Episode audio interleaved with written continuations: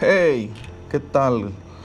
Les voy a dejar este verso, algo que escribí ya hace algún tiempo, para que lo mediten, lo le, lo escuchen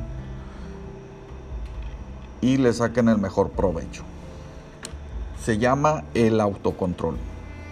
¿Te controlas o te controlan?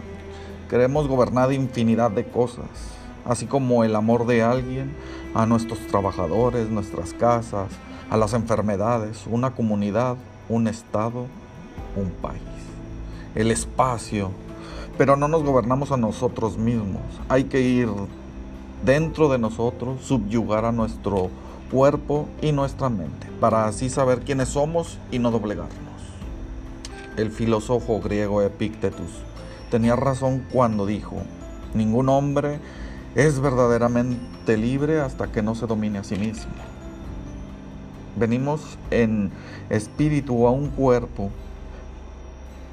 pero con el paso de los años, el cuerpo, este vehículo en el que venimos a encarnar, va decayendo poco a poco.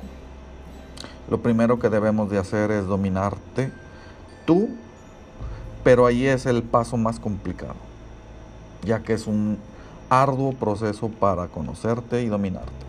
En el transcurso habrá tentaciones, tu mente jugará contigo y en momentos sentirás claudicar. Ella te dirá, no puedes, que tú no eres lo suficiente. Todo ha sido en vano. Pero si los consigues vencerla, tendrás la fuerza para afrontar a quien sea y lo que sea. Somos una creación perfecta hecha a imagen trabajarte, dominar tu mente, tus pensamientos y que no te dominen a ti. Al trabajarte serás un hombre o una mujer firme en sus decisiones.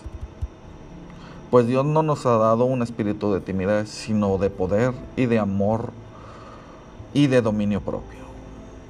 Espero les haya gustado y nos vemos la siguiente semana con otro podcast de algún escrito o